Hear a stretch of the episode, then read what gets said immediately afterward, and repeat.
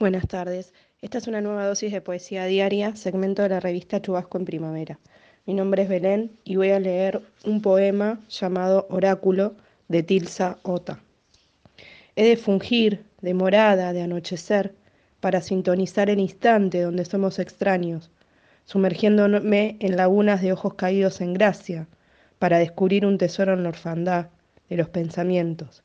Y si el aire me falta, Despierto a las olas para recuperar los manotazos de ahogado que olvidamos en el fondo del mar.